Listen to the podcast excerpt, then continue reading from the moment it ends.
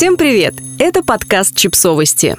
Мы знаем все о детях. Рубрика «Личные истории». Что делать, если вы с партнером не сошлись во взглядах на воспитание? Колумнистка Хейли Тарп поделилась с изданием «Поп Шуга» пятью правилами, которые они с мужем применяют, когда их взгляды на родительство внезапно расходятся. Хейли отмечает, что эти правила помогли им с мужем наладить отношения и начать действовать сообща, вместо того, чтобы постоянно воевать из-за мелочей. Итак, вот что что советует Хейли, если вы обнаружили, что в вопросах воспитания вы с партнером играете за разные команды.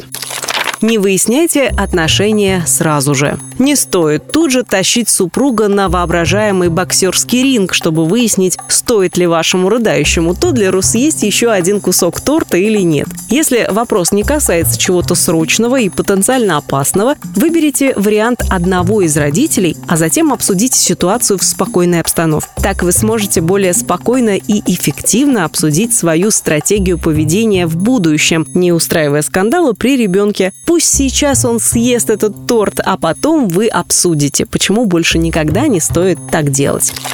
Определите, так ли вам важно иметь одну точку зрения. Два взрослых человека со своим видением мира неизбежно будут решать родительские проблемы по-разному, и зачастую это совершенно не важно. Вы можете избавить себя от большого количества конфликтов, если признаете, что в некоторых ситуациях обе тактики уместны и хороши. Главное, что они приводят к одному результату. В конце концов, не так важно иметь железобетонную позицию относительно того, надевать ли ребенку носки под сандали или нет. Это никак не сказывается на его будущем, а вас спасет от лишних споров.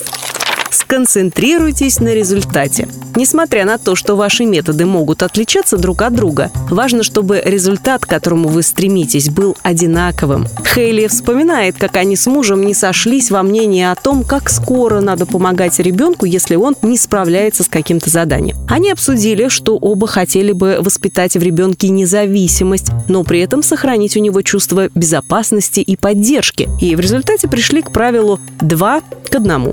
После двух самостоятельных попыток ребенка что-то сделать, они предпринимают одну попытку помочь ему словами. Но если и это не помогает, вмешиваются в процесс.